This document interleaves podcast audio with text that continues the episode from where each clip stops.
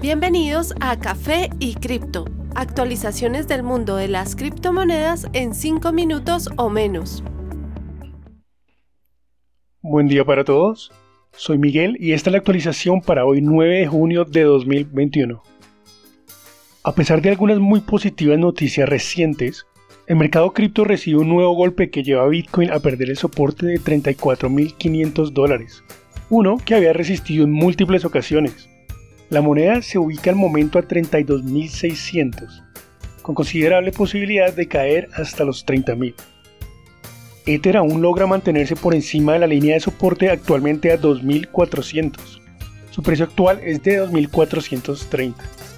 BNB pierde su soporte a 370, cayendo al momento hasta 335. Próximo soporte a 300 dólares.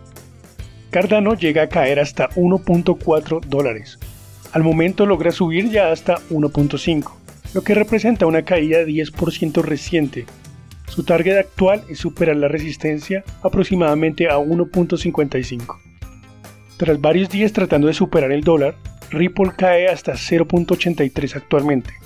Próximo soporte parece ser el de 0.78.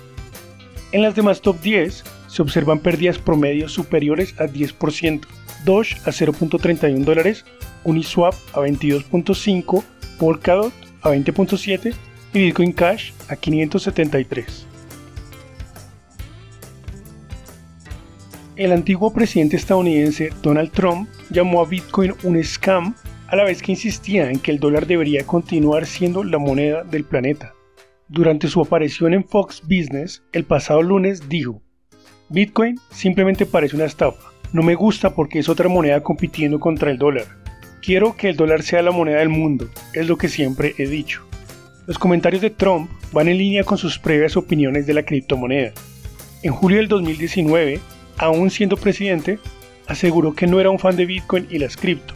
En ese momento, Trump identificó la volatilidad en el precio como un punto importante para justificar su posición, mientras que decía que las criptomonedas no son dinero y que su valor estaba basado en nada.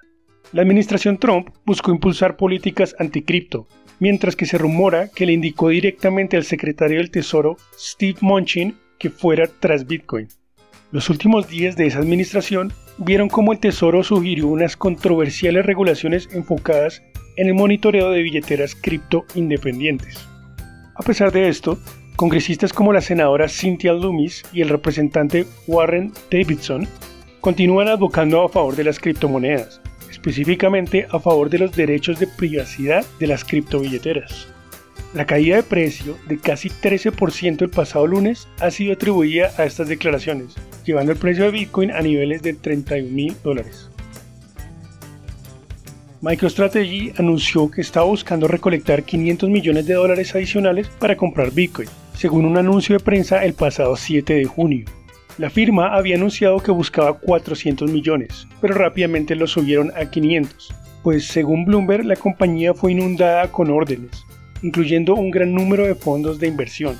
En su declaración reciente ante la Comisión de Seguridades y Exchanges, la compañía también reportó pérdidas de al menos 284 millones en sus compras previas de Bitcoin. En febrero, MicroStrategy consiguió un increíble 1.05 billones de dólares adicionales que usó para comprar Bitcoin ese mismo mes. Al momento, la firma tiene ya al menos 92.079 Bitcoins. Adicionalmente, ha creado una nueva subsidiaria llamada MacroStrategy, la cual será responsable de manejar estos Bitcoins en adelante. Después de El Salvador, Paraguay podría ser el siguiente país en dar un gran anuncio acerca de Bitcoin. Aparentemente, el país sudamericano se está preparando para iniciar un gran proyecto, y parece que involucra a Bitcoin y PayPal. Carlos Antonio Rejala, el diputado de la Nación, sugirió que el país lanzaría un gran proyecto esta semana en sus canales sociales. Sus palabras fueron, como digo desde hace mucho tiempo, nuestro país necesita avanzar mano a mano con la nueva generación. El momento ha llegado, nuestro momento. Esta semana empezamos con un importante proyecto que innovará a Paraguay ante el mundo. A pesar de que hay pocos detalles, el post es particularmente importante para criptoentusiastas. Rejala terminó el tuit diciendo, el verdadero to the moon, haciendo referencia a la estratosférica apreciación de los criptoactivos. Adicionalmente, puso una foto suya con los populares ojos de láser, la tendencia que se hizo popular cuando la criptocomunidad buscaba un precio de Bitcoin de 100 mil dólares.